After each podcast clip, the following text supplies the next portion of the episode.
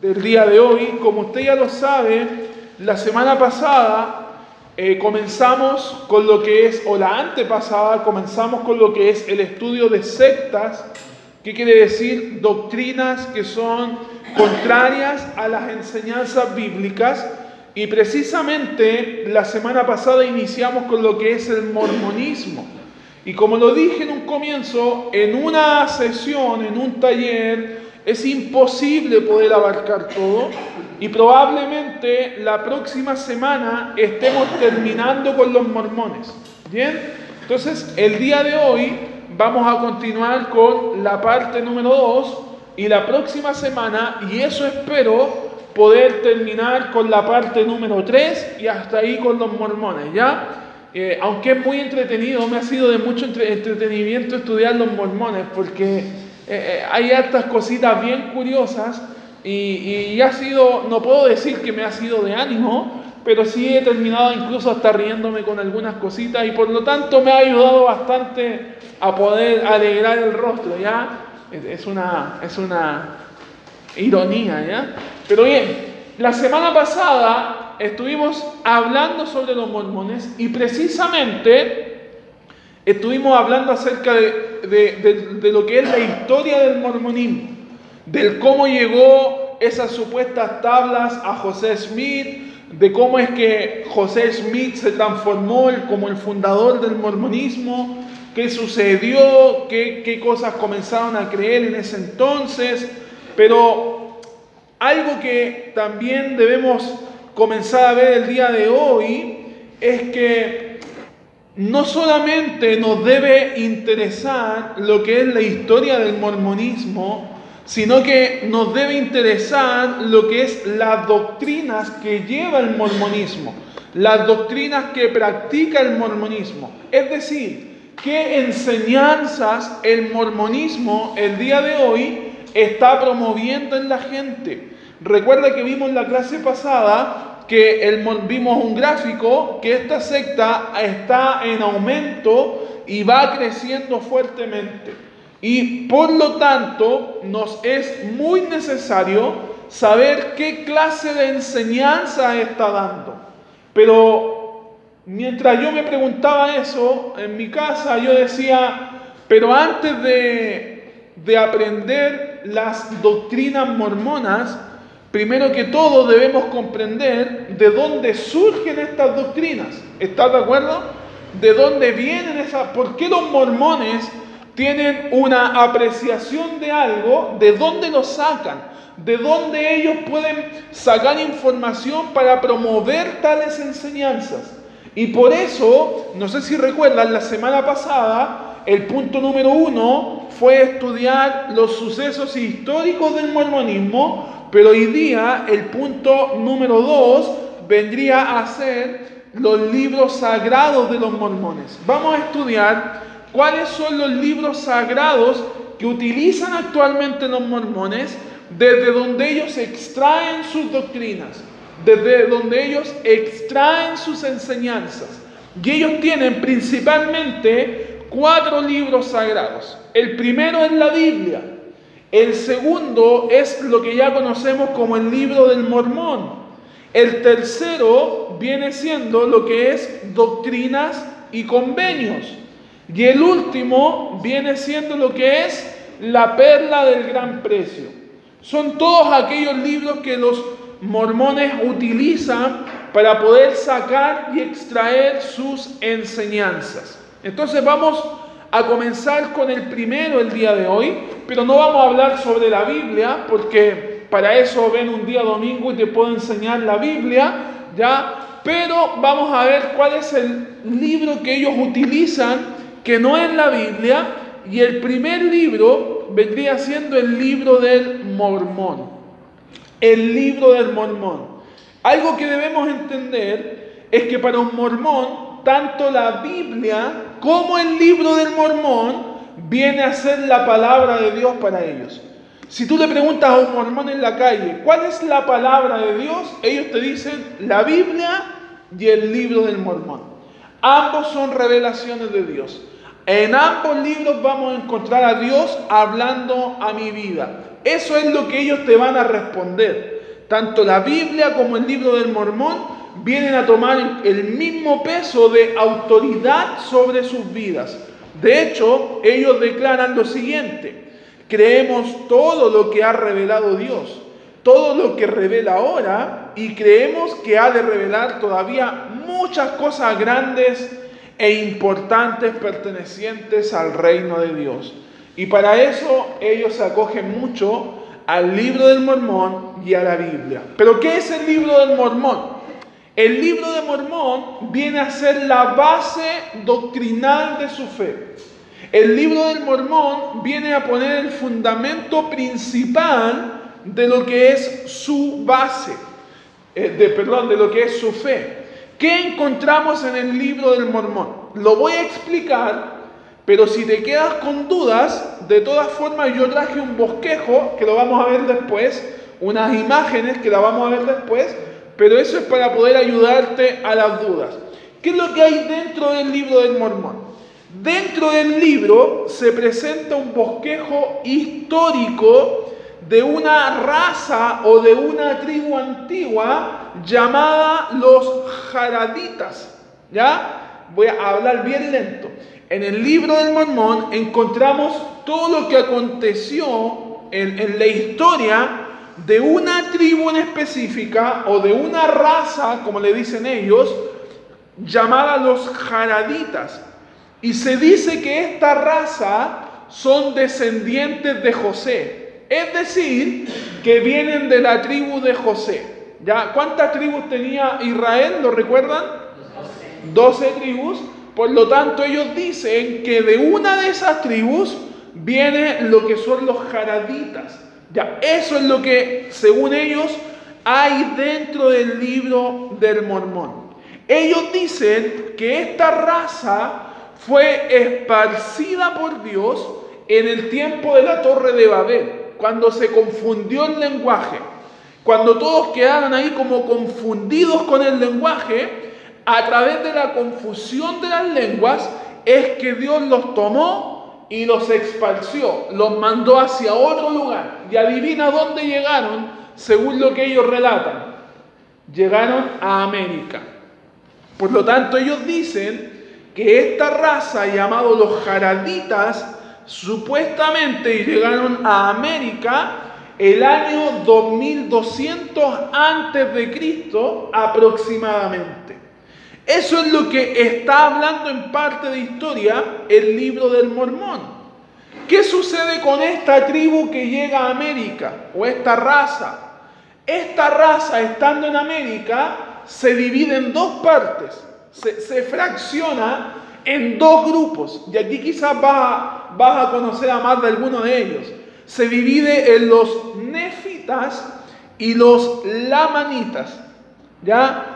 Vamos, vamos bien o no? Estoy como explicando bien parejito para que nadie se pierda.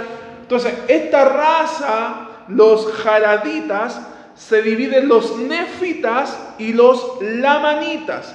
Y se dice que los lamanitas fue aquella, aquella división que Dios maldijo producto de una apostasía y adivina cuál fue la supuesta maldición que dicen ellos. Darle piel negra. Por lo tanto, para ellos, el que un hombre tuviera piel negra u oscura era sinónimo de maldición de Dios. Dios lo había castigado con darle piel oscura. Ya, eso es lo que ellos creen. ¿Lo has escuchado alguna vez? Yo lo escuché en algún momento que ellos eh, rechazan a los de piel oscura debido a que una maldición de Dios cayó sobre ellos. Entonces, ¿qué dice el relato del libro del Mormón? Que vienen los nefitas, vienen los lamitas y se comienza a generar una guerra entre ellos. Y estaban guerreando, peleando entre ellos, y dicen que los lamitas casi destruyen por completo a los nefitas. Y, fue tanto que quedaron solamente 24 personas vivas de los nefitas. Y mira lo que te voy a decir ahora, y de las 24 personas que quedaron vivas de los nefitas, hay dos que se destacan. Uno era mormón que era un profeta en aquel entonces, y su hijo llamado Moroni. ¿Lo has escuchado? ¿Sí? Bueno, de ahí viene el nombre los mormones, un profeta para ellos establecido en el libro del mormón. Entonces, de los nefitas quedan 24 hombres vivos, uno de ellos mormón y su hijo moroni. Según la historia, fue mormón, este hombre o este profeta, el que escribió una revelación de Dios en unas tablas de oro. Y fue Moroni, su hijo, el que tomó las tablas y las escondió. Las escondió en un monte. Ya sabemos que ese monte es Moriah, según lo que vimos la semana pasada. Pero este hombre, Moroni, según la historia, o según el libro, o según el relato de José Smith, este, este hombre Moroni, cuando muere, según los relatos de los, de los mormones, se convierte en un ángel. Y en condición de ángel se presenta a José Smith y le dice dónde estaban las tablas que escribió su padre. Y ahí se construye la historia. José Smith encuentra las tablas porque Moroni, convertido en ángel, le reveló dónde estaban las tablas. ¿Ya? ¿Qué les pareció el cuento de hadas que le acabo de leer el día de hoy? ¿Ya? Bastante bastante chistoso, simpático. Mira, mira acá adelante, hay una imagen acerca de lo que te acabo de decir. Y este es un pequeño resumen, lamento los que se fueron para la orilla de allá, pero este es un pequeño resumen, cómo es que los jarabitas son, vienen de la descendencia de la tribu de José, y los jarabitas se dividieron en dos grupos, los nefitas, los lamitas, a través de la torre de Babel, y aquí los nefitas eh, eh, tienen a Leí, no lo mencioné, pero Leí, Leí viene a ser el fundador de los nefitas. Y podemos ver que desde los nefitas aparece Mormón, o el profeta Mormón, quien registra todo lo acontecido en las tablas de oro. Y su hijo Moroni le revela a José Smith el lugar donde estaban las tablas reveladas. Bien, entonces, ese es como todo el resumen de lo que te acabo de mencionar recién. Bien, excelente. Mientras algunos quizás sacan fotos, ¿se ve bien de atrás o no? ¿Se alcanza a leer? ¿Sí? Ese es como el resumen de lo que tú podrás encontrar en el libro del Mormón. Ahora, ¿qué más relata el libro de Mormón?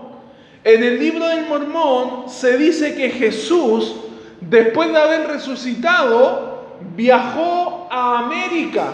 Claro, los nefitas estaban en América, según lo que dice el libro. Por lo tanto, Jesús murió, Jesús resucitó, pero no se quedó con sus discípulos, con sus apóstoles, ni, mucho menos se quedó con, con las personas de aquel entonces, sino que él se trasladó a América. Y se trasladó a América para poder ministrar a los nefitas, al grupo que estaba en América, según lo que el relato dice. Ahora, los mormones aseguran que el libro del mormón es el libro más correcto que hay sobre la tierra. Ellos dicen, nuestro libro es el libro más correcto que hay sobre la tierra, quitándole incluso más autoridad a la Biblia. Sin embargo, hermanos, y esto ha sido comprobado, sin embargo, historiadores mormones han hecho más de 3.000 cambios a la edición original del libro del mormón. Dicen, tenemos el libro más correcto, tenemos el libro perfecto en nuestras manos, pero han tenido la libertad de cambiarle más de 3.000 veces las cosas que han estado escritas en él. Pregunta, si el libro es correcto, ¿por qué la necesidad de cambiarlo? La Biblia jamás ha sido cambiada. La Biblia jamás ha sido trastocada, hermano, no ha sido adulterada. En cambio, el libro del mormón sí ha sido adulterado, hermanos. Y más encima, a pesar de que ellos lo han cambiado para mejorar errores, hasta el día de hoy se siguen encontrando errores.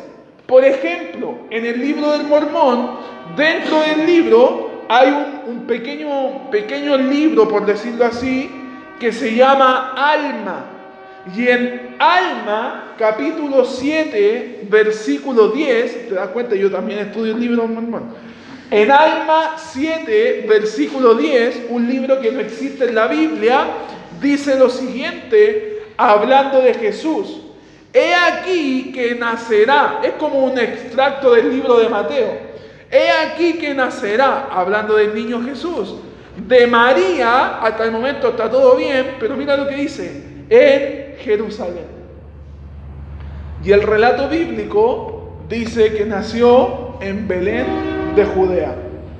Entonces, aún así, ellos tratando de cambiar, no aciertan ni tampoco eh, pueden argumentar con lo que dice en su libro lo que la palabra de Dios dice, lo que la Biblia dice. Por lo tanto, errores continúan en este libro. También hay muchos, mira lo que te voy a decir y vas a quedar quizá un poquito colgado, pero te lo voy a explicar. En el libro del Mormón hay muchos, mira, anacronismos. Hay muchos anacronismos. ¿Has escuchado esa palabra alguna vez? Probablemente no, yo tampoco, ya hasta, hasta el día en que estudié. ¿Qué es un anacronismo?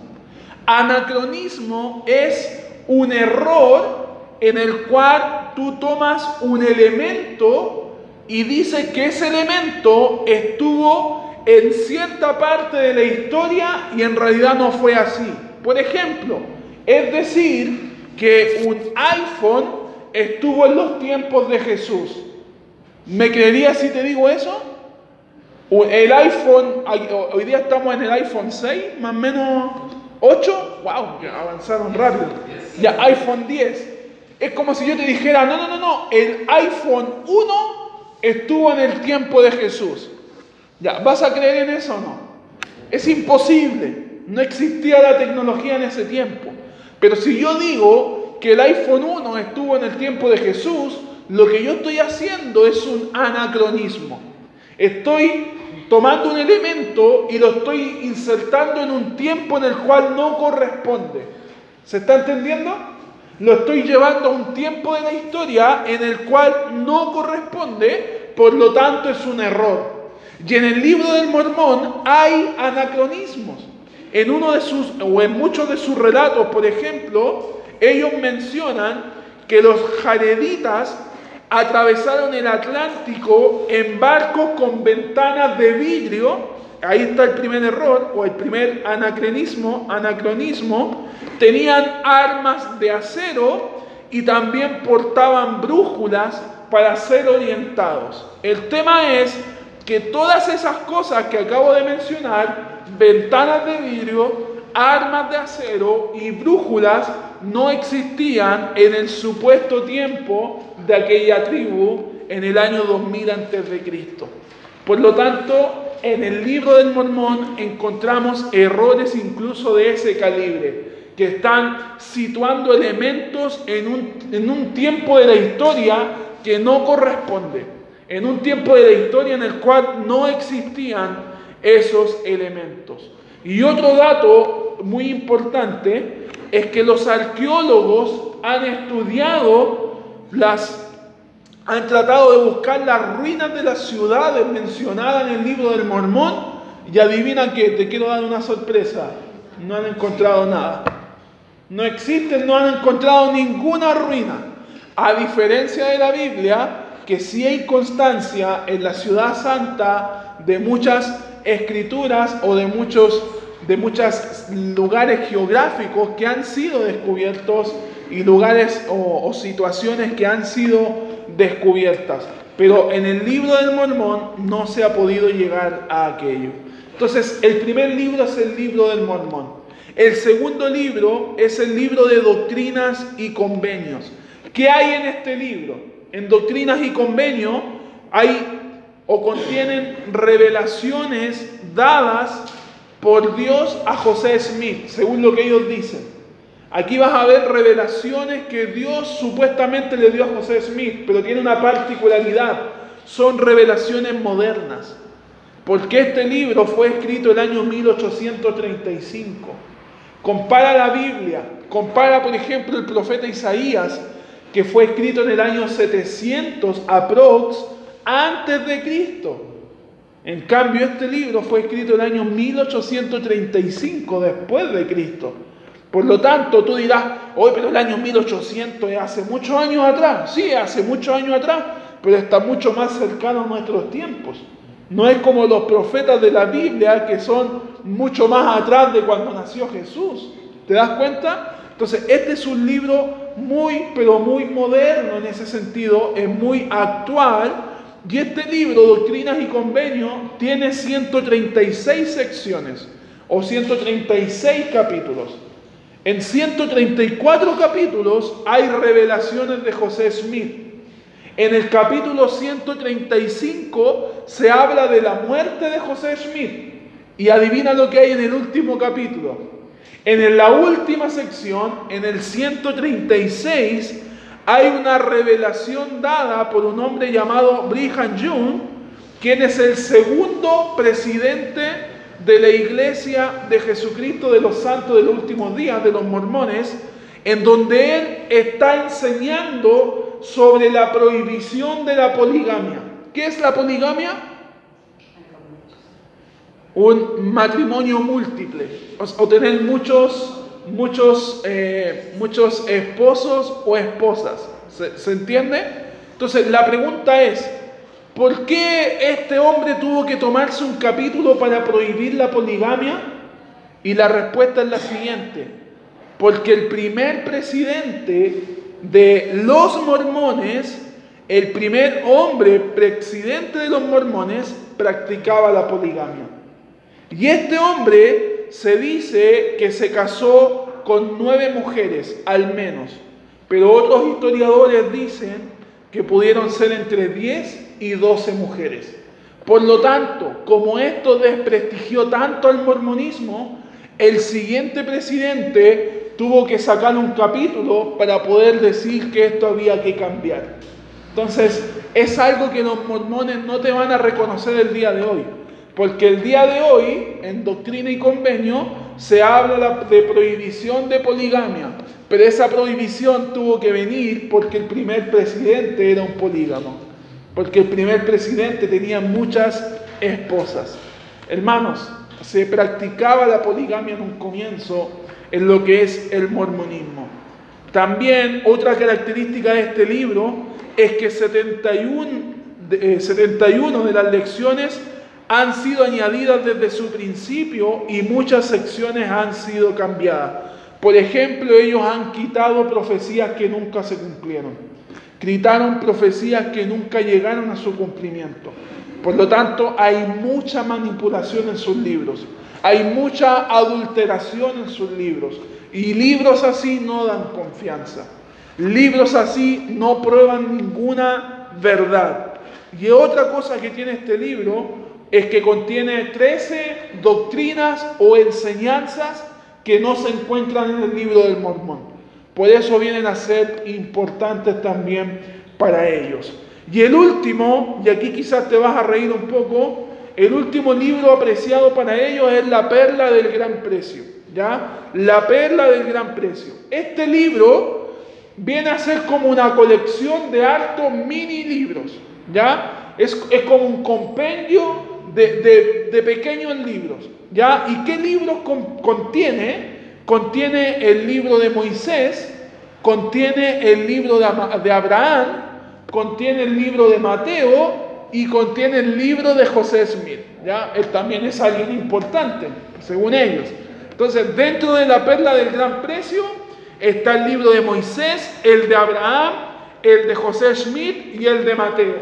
Pero adivina cómo llegó el libro de Abraham al, a lo que es la perla del gran precio. Y aquí quizás te vas a reír. Hubo un día en que un hombre, un vendedor, un vendedor ambulante, llegó a una ciudad llamada Kiltran en Ogio con una exhibición de cuatro momias y algunos papiros provenientes de Egipto. ¿Y qué fue lo que hizo Smith?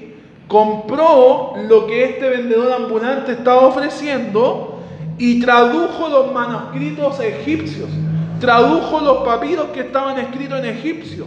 Y cuando él comenzó a traducir esos manuscritos en egipcios, según él, descubrió que eran escritos que fueron hechos por Abraham en el tiempo en que Abraham estuvo en Egipto. De esa forma, él argumenta decir que el libro de Abraham fue en el tiempo en el que estuvieron en Egipto. Bien, ¿me puede ayudar con un vasito? Lamentablemente estoy perdiendo la voz y estoy luchando con eso el día de hoy. Pero bien, una de las mayores enseñanzas de este libro es la revelación de que los negros o los de raza negra o los de piel oscura son malditas por Dios. Y es terrible esa enseñanza, hermanos. Pero en la perla del gran precio, exclusivamente en el libro de Abraham, según ellos, es el libro en donde se, se denigra a lo que es el hombre de piel oscura, ya que ha sido maldito por Dios. Ahora tú te preguntas, muchas gracias, ¿por qué el día de hoy los mormones salen un rubio y un, y un morenito? ¿Les ha pasado? ¿Por qué anda un rubio y un morenito? Bueno, como sus escritos no tienen autoridad ya que son manipulados, ellos borraron, ellos sacaron de sus escritos esa supuesta maldición a los de piel oscura para no tener problemas y, para remediar la situación han estado incorporando al mormonismo a personas con piel oscura. ¿Ya? Pero eso estaba en sus escritos, específicamente en la perla del gran precio en el libro de Abraham. Bien, hermanos. Y lo, lo último que veremos el día de hoy, y si es que alcanzamos por tiempo, ya vimos lo que es la, lo que es la historia del mormonismo. Punto número dos, vimos también lo que son los libros sagrados del mormonismo. Y punto número tres, vamos a ver las doctrinas del mormonismo, o la doctrina de los mormones, pero por tiempo veremos solamente una doctrina. La próxima semana veremos todas las otras doctrinas. Y la doctrina que veremos el día de hoy, la primera, es la doctrina de Dios el Padre. La doctrina de Dios. ¿Te has preguntado qué creen los mormones acerca de Dios? Porque ellos dicen creemos en Dios. Pero ¿te has preguntado qué creen acerca de Él? ¿Qué piensan acerca de Dios? Ellos enseñan lo siguiente. Ya, Ricky está aquí como, estoy bombardeándote, Ricky. ¿ya? Los mormones dicen que Dios una vez fue hombre. Y como Dios fue hombre, por lo tanto los hombres pueden llegar a ser dioses. Wow, eso es una tontera. Ellos dicen que Dios fue hombre. Y si Dios fue hombre, entonces todos los hombres podemos llegar a ser dioses. En ese sentido, y siguiendo esa lógica, ellos creen en muchos dioses. Ellos podrán decir, no, no somos politeístas, no creemos en altos dioses, creemos en Dios. Pero ellos creen que todos pueden llegar a ser dioses. Por lo tanto, practican indirectamente el politeísmo. Ellos rechazan la eh, espiritualidad de Dios porque afirman que Dios el Padre posee un cuerpo de carne y hueso. Y si tú crees que eso es real, entonces no has estudiado bien la Biblia. Porque Dios no tiene ni carne ni hueso. La Biblia enseña que Dios es espíritu.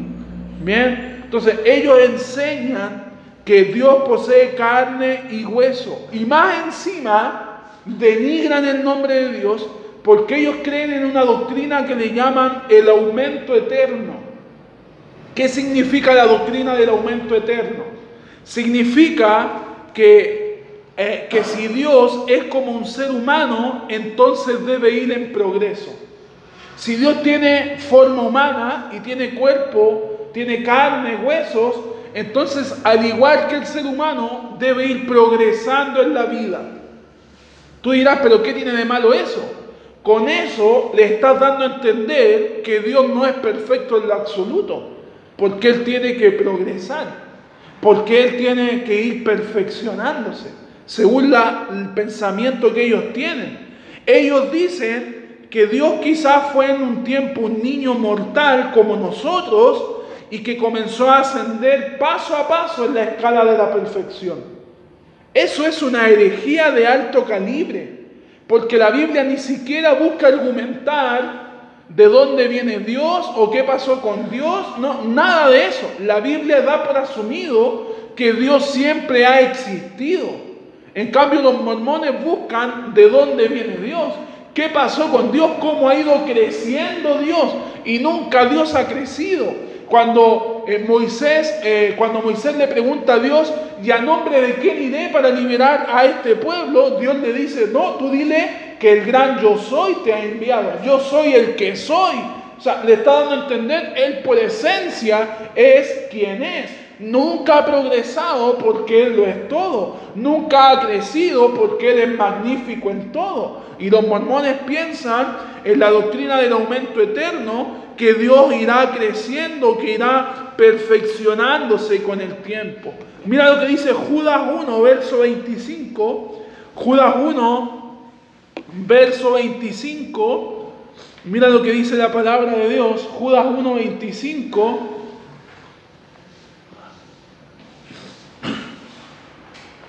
al único y sabio Dios.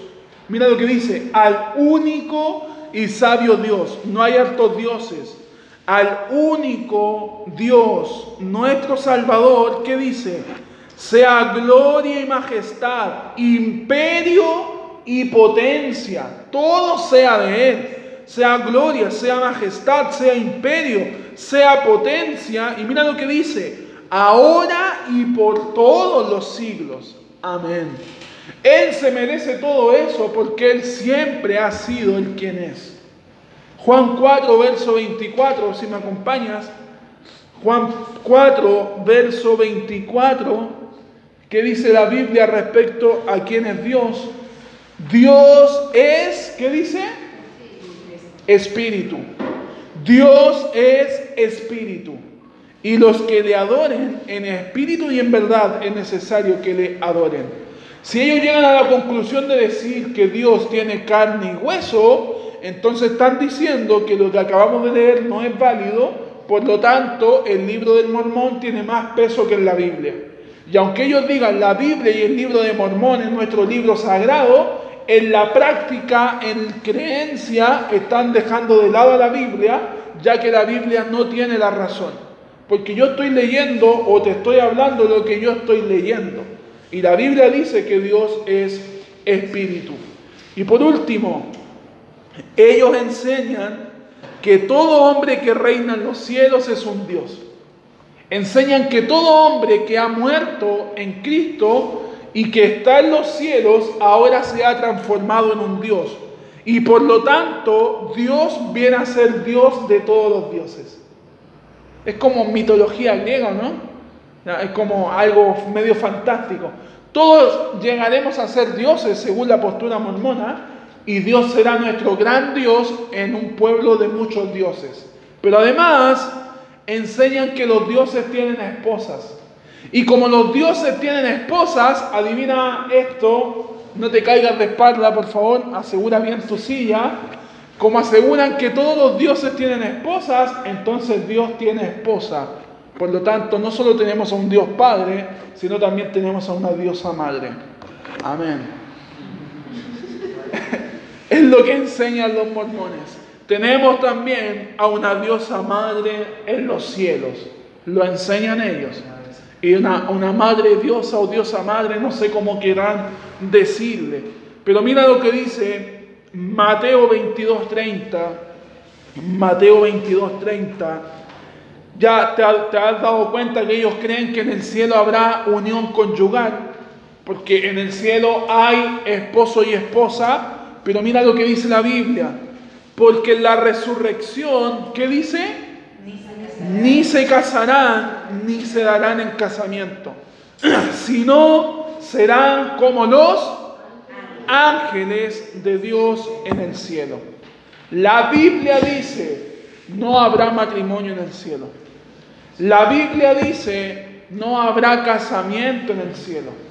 La Biblia dice, por algo la palabra enseña que el matrimonio es hasta que la muerte los... Y efectivamente la muerte nos separará porque en el tercer cielo, en el reino de Dios, no habrá matrimonio, no habrá unión conyugal. Y si no hay unión conyugal, es imposible que haya una diosa madre. ¿Bien? no hay unión conyugal. ¿Por qué no hay unión conyugal? ¿Con qué fin Dios eh, formó la esposa para Adán? Punto uno, porque vio que Adán estaba solo y dijo, bueno, no es bueno que el hombre esté solo, le haré ayuda idónea. Pero en el cielo no estaremos en soledad. Amén. También le dio para poder procrear y llenar la tierra, pero en el cielo ya no, no es necesario procreación porque estarán solo aquellos que han sido salvos. Y también el matrimonio en la tierra viene a, a tipificar lo que es la unión entre Cristo y la iglesia. El matrimonio en la tierra viene a representar lo que es la unión entre Cristo y la iglesia. Por lo tanto, nosotros como su novia llegaremos al reencuentro con nuestro novio, quien es Cristo. En un sentido metafórico lo estoy diciendo. Nos reencontraremos con nuestro, con nuestro Señor. Por lo tanto, el matrimonio terrenal no seguirá existiendo en el cielo. Eso es respecto a la doctrina de Dios. La siguiente semana hablaremos de la doctrina del Hijo, la doctrina del Espíritu Santo, la doctrina de la salvación y muchas otras cosas que serán de mucho, de mucho, muy gracioso para que podamos estar aprendiendo un poco más acerca de lo que es los mormones. Te invito a que te animes a seguir estudiando este tema, hermanos, y espero el otro miércoles tener mejor la voz y vamos a seguir viendo, hermanos, sus doctrinas comparándolas con la Biblia y con el fin de poder comprobar la verdad de Dios y que la verdad prevalezca en un mundo en donde el sectarismo está creciendo y sus malas enseñanzas están contaminando a la gente. Oremos para que el Señor nos ayude a ser personas que cuidemos la sana doctrina. Padre, te damos gracias por este tiempo que hemos tenido de estudio. Te pido que nos ayudes, Señor, a amar